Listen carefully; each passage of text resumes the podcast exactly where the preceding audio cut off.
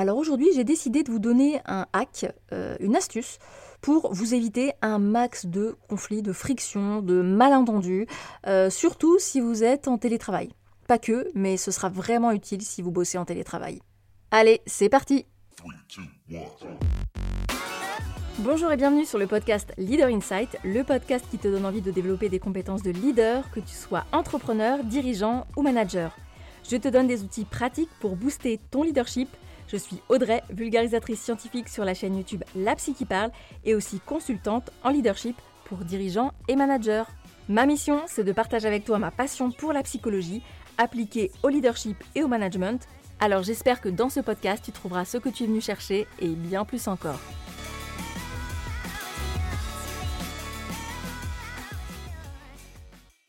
Alors, d'où me vient cette idée? Très très simple, euh, il se trouve que euh, pendant la période du Covid, oui je dis le Covid, pendant cette période très désagréable, eh bien nous avons été tous plus ou moins quand même euh, en télétravail forcé. À ce moment-là, j'ai été un petit peu plus sollicitée sur cette composante de télétravail, comment manager quand on est à distance il y a quelque chose qui est beaucoup revenu, c'est le problème des mails. Quand on envoie un mail, le souci c'est qu'on ne voit pas le visage de la personne, donc on doit interpréter euh, ses intentions, euh, ses intonations, et euh, c'est pas toujours évident.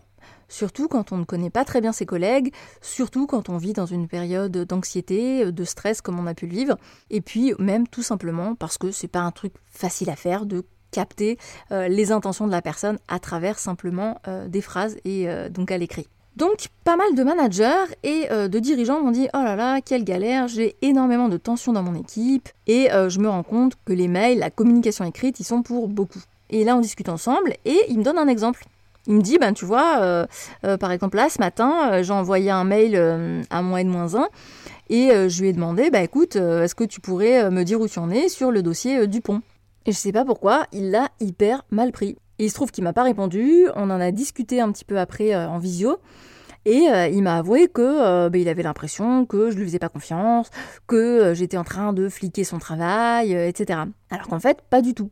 Et donc là, je lui explique que, bah, en fait, tout ça, c'est une histoire de mail et de malentendus qui peut être solutionné, notamment par un petit hack très simple, qui est d'exprimer son intention. Ça veut dire quoi? Ça veut dire que lorsque vous faites une demande à quelqu'un, en particulier par mail, quand il ne voit pas les expressions de votre visage, mais aussi en face à face, c'est de dire le pourquoi du comment, de recontextualiser la demande. Là, par exemple, avec l'histoire du mail, ça donnerait euh, oui, est-ce que tu pourrais me dire où t'en es euh, avec le dossier euh, Dupont? Je te demande juste ça aujourd'hui parce qu'en fait, je l'ai au téléphone tout à l'heure et je dois faire un point avec lui. Donc j'aimerais bien lui dire où on en est, lui donner un petit retour sur l'avancée du projet. Et donc ça, c'est tout bête, mais ça vous enlève des problèmes dont vous n'avez pas besoin, euh, parce que tout de suite, on comprend l'intention. On comprend que c'est pas pour fliquer le travail, que c'est pas parce qu'on n'a pas confiance, que c'est pas pour vérifier de manière un petit peu euh, hostile ou agressive. C'est juste que il a besoin d'avoir l'info parce qu'il va faire un point tout à l'heure avec le client. Et en plus de vous éviter un malentendu ou euh, de créer des tensions de manière involontaire, ça va vous apporter trois bénéfices très importants. Premier bénéfice. En exprimant explicitement vos intentions, vous évitez de susciter la méfiance. On comprend clairement euh, bah, quelles sont vos intentions. Donc on part sur une relation euh, authentique de transparence et ça, ça renforce la confiance. Deuxième bénéfice, votre collaborateur ne va pas se faire des nœuds au cerveau en essayant de comprendre ou d'imaginer le pourquoi du comment vous lui demandez ça. Malgré tout, même si vous vous dites non mais ma question elle était hyper simple, je veux dire je voulais juste savoir où on en était, eh bien le cerveau ne fonctionne pas comme ça.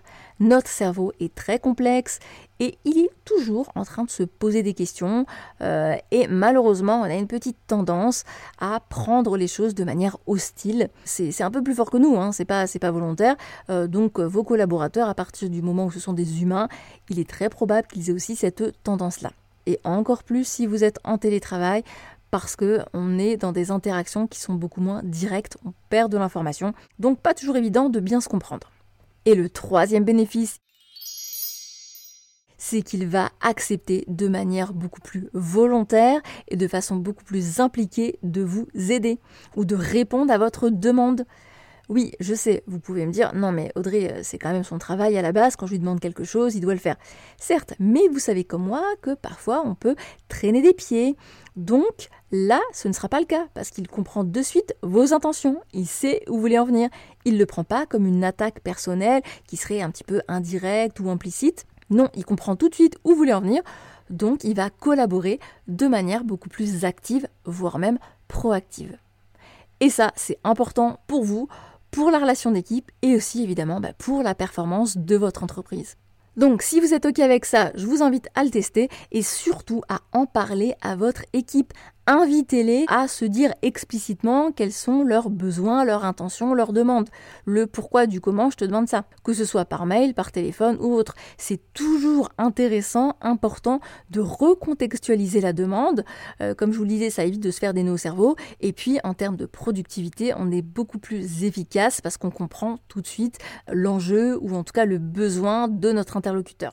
Voilà, alors maintenant j'espère qu'avec ça vous pourrez vous éviter des conflits, des frictions, des malentendus et bien sûr, si vous trouvez ce podcast utile, si vous avez vraiment le sentiment d'apprendre des choses, n'hésitez pas à venir me le dire, que ce soit sur Instagram ou LinkedIn. Vous pouvez d'ailleurs me suivre, je vous mets mes réseaux sociaux en description du podcast. Pour me soutenir, c'est aussi très très simple. Vous pouvez aller sur Apple Podcast ou la plateforme de votre choix sur laquelle vous êtes en train d'écouter le podcast. Vous mettez 5 étoiles, euh, ben, comme ça, ça voudra dire que vous appréciez vraiment beaucoup beaucoup ce que je fais et moi ça me fera super plaisir.